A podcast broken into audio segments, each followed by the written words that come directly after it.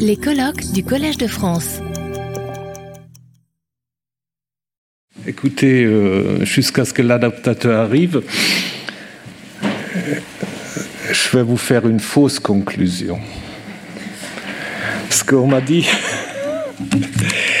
on m'a dit donc de clore cette journée d'hommage à Mireille Delmas-Marty.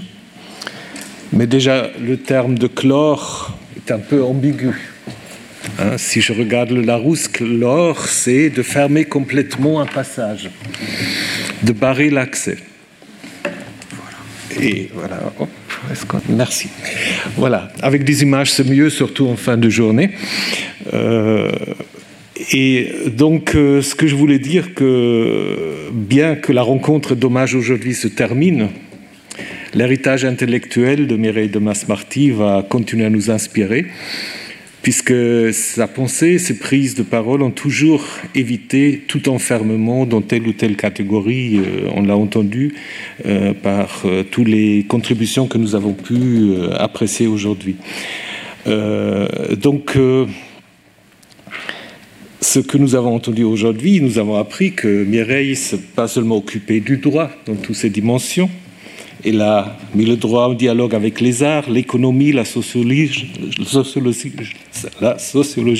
la philosophie et bien d'autres choses. Et peut-être je vais vous parler de quelque chose que vous connaissez peut-être moins. Elle s'est beaucoup intéressée aussi aux études bibliques et ça m'arrange évidemment euh, pour euh, la conclusion. Je voulais, en guise de cette, euh, en conclusion, guise de conclusion de cette journée, vous parler de deux rencontres marquantes que j'ai eues avec Mireille de Masmarty. La première a lieu en 2007 lors de mes visites auprès de tous, tous les professeurs du Collège de France. Vous savez peut-être, c'est un rituel que Samantha connaît bien aussi, avant que vous deveniez peut-être professeur, professeur, vous allez visiter tous vos collègues, vos futurs collègues. Et c'est des visites qui, euh, parfois, ressemblent un peu à un examen.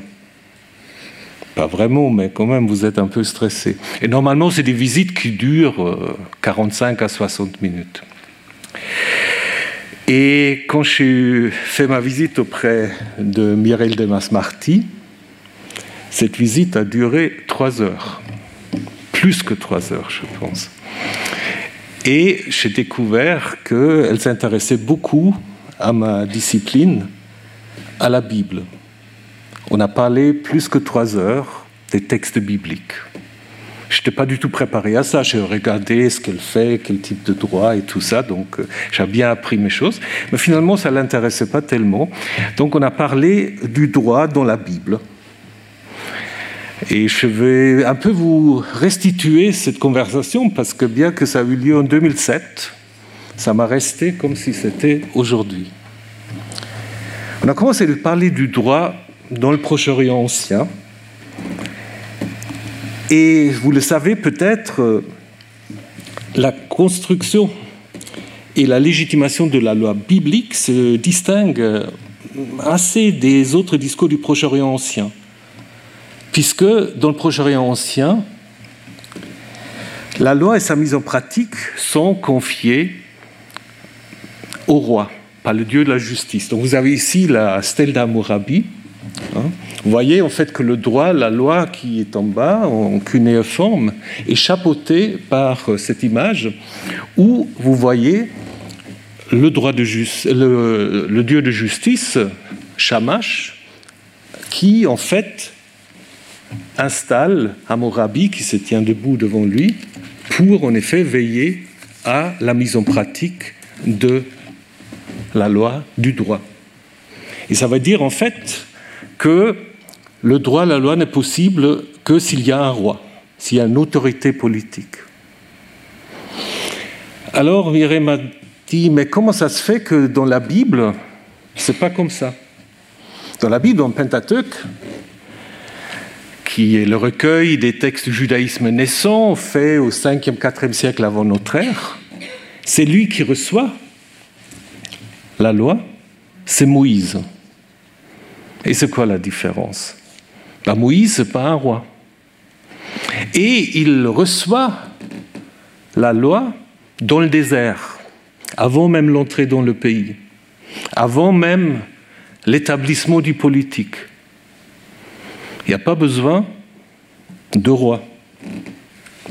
Et le roi, en fait, dans ces textes de loi qui se trouvent euh, dans les livres L'Exode, Lévitique, euh, Nombre, Deutéronome, le, le roi lui-même est soumis à la loi. Il y a des textes très critiques vis-à-vis du roi qui ne respecte pas la loi. Et donc, en fait, on peut dire que ce que nous avons ici, c'est que le judaïsme naissant qui édite le Pentateuque prépare l'idée de l'autonomie de la loi par rapport au pouvoir politique. Et comme je disais, cette autonomie du droit de la loi, en fait, s'accompagne dans ces textes euh, d'une loi qui surveille et limite le pouvoir absolu du roi, qui est lui-même appelé à respecter la loi. Et puis, Mireille avait dans son bureau, j'étais très étonné, elle avait une Bible. Elle m'a dit, a des textes, euh, j'ai du mal à comprendre. Donc on a fait un peu l'exégèse. On a parlé d'un texte euh, très curieux qui se trouve euh, à la fin du livre des Nombres. C'est un texte très intéressant. Bon, c'est tard, donc je ne vais pas vous lire tous ces textes.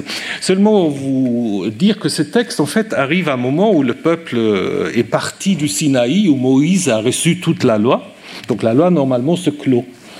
Mais ils sont déjà en chemin vers la terre promise. Ça va être un peu difficile, mais ça, c'est notre histoire. À un moment, il y a un incident. Il y a cinq filles, bah, vous pouvez lire le texte, un dénommé Sélophéade, qui viennent voir Moïse en disant Mais nous, nous sommes cinq filles, notre père est mort, il n'y a pas de fils. Et selon la loi, c'est seulement le fils qui peut hériter. Mais il n'y a pas de fils. Nous voulons hériter. Et Moïse est très embêté, parce que ce n'est pas prévu dans la loi. Donc il va demander à Yahvé euh, qu'est-ce qu'il faut faire.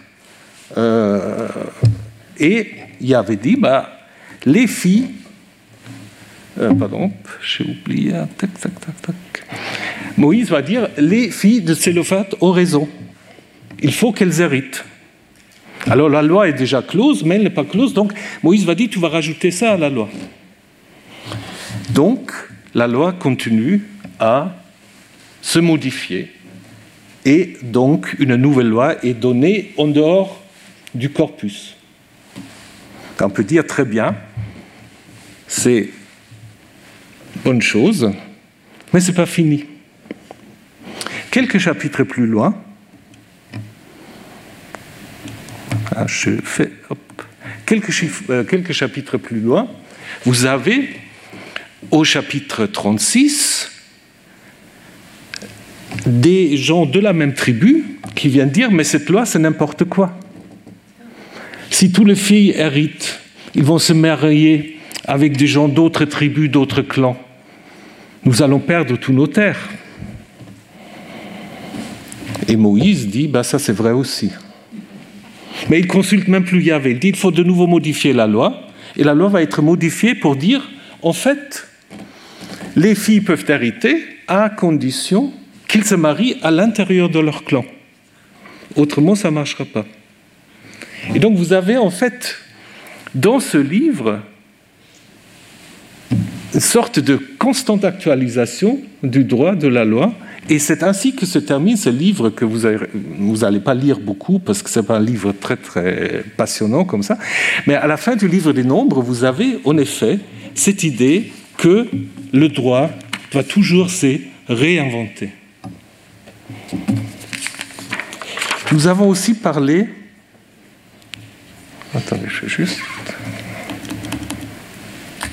Nous avons aussi parlé de, des droits de l'homme. Et Mireille était très intéressée par cette idée que l'homme dans la Bible est créé à l'image de Dieu. Et elle était convaincue, et je crois juste raison, que cette idée de l'homme comme image de Dieu a beaucoup influencé les penseurs en direction des droits de l'homme. Vous savez, on, a deux récits de création en Genèse 1.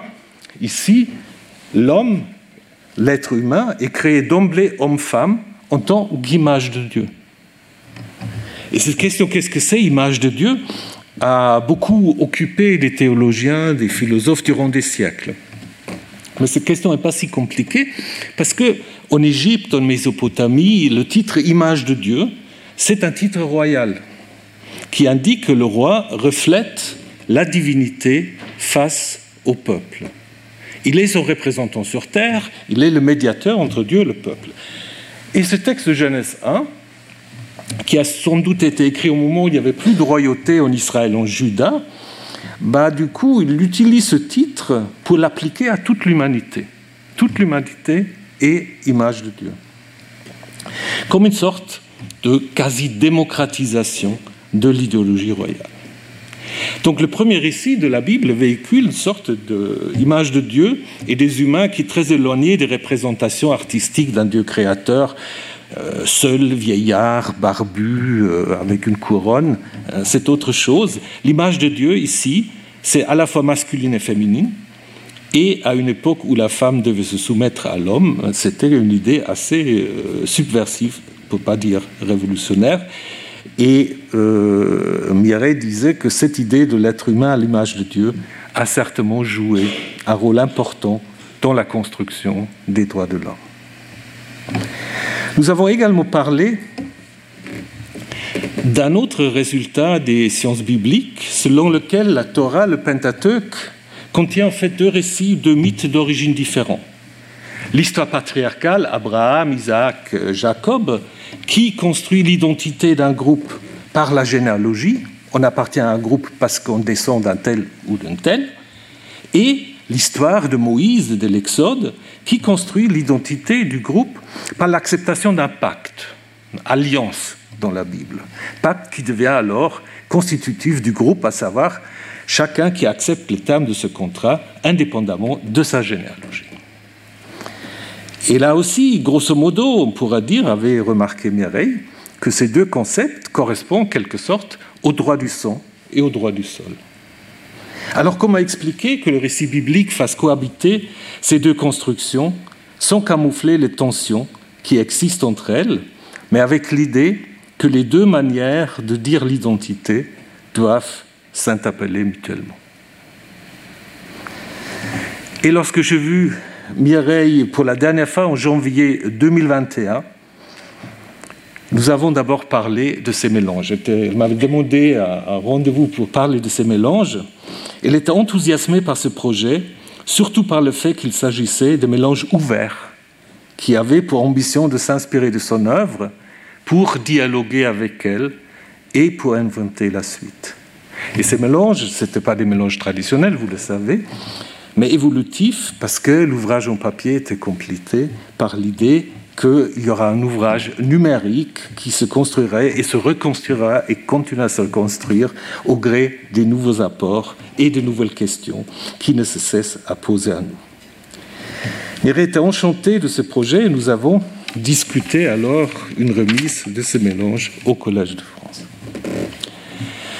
Et nous avons également abordé la crise sanitaire durant laquelle euh, Mireille s'était engagée dans le cadre de l'initiative Covid du Collège de France.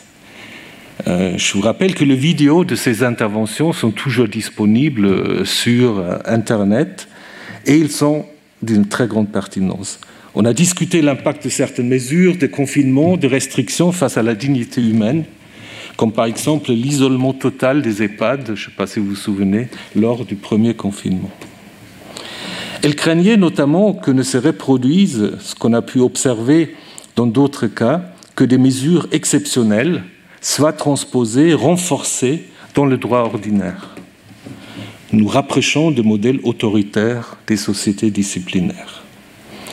Elle s'est aussi inquiétée du retour des anathèmes, elle m'a parlé des anathèmes, euh, par lesquels un groupe construit sa vérité, disqualifiant les autres visions. La seule vérité est la mienne, la seule identité acceptable est la mienne. Donc l'anathème, c'était interrogé, sera-t-il le langage de nos sociétés mondialisées? Pour nous faire la paix, la paix sur Terre et avec la Terre, on l'a entendu tout à l'heure, si toute pensée non conforme à la nôtre est disqualifiée sans véritable débat.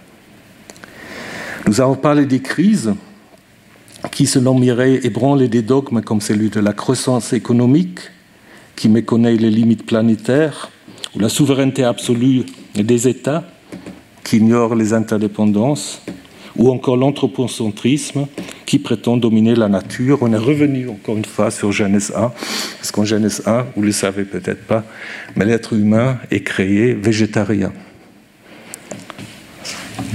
On n'a pas vraiment respecté ça, mais ça c'est une autre histoire. Permettez-moi de citer ce que Mireille disait alors, donc que je n'ai pas retenu comme ça, mais que j'ai retrouvé en préparant cette petite intervention dans un interview qu'elle avait donné à Charlie Hebdo. Et je vous lis la citation. Le choc est si violent qu'il en trouve enfin la possibilité de repenser notre rapport au monde. Il nous permet d'imaginer et surtout de mettre en œuvre un principe de solidarité à l'échelle planétaire qui s'ajoutera à l'égale dignité entre tous les êtres humains prévu dans l'article 1er de la Déclaration universelle des droits de l'homme. Voilà, je voudrais conclure avec cette note d'espoir et d'optimisme qui caractérise toute l'œuvre, je pense, de Mireille, à laquelle nous avons rendu hommage aujourd'hui et qui continuera à nous inspirer dans nos travaux et dans nos vies. Je vous remercie. Retrouvez tous les contenus du Collège de France sur www.colège-2-france.fr.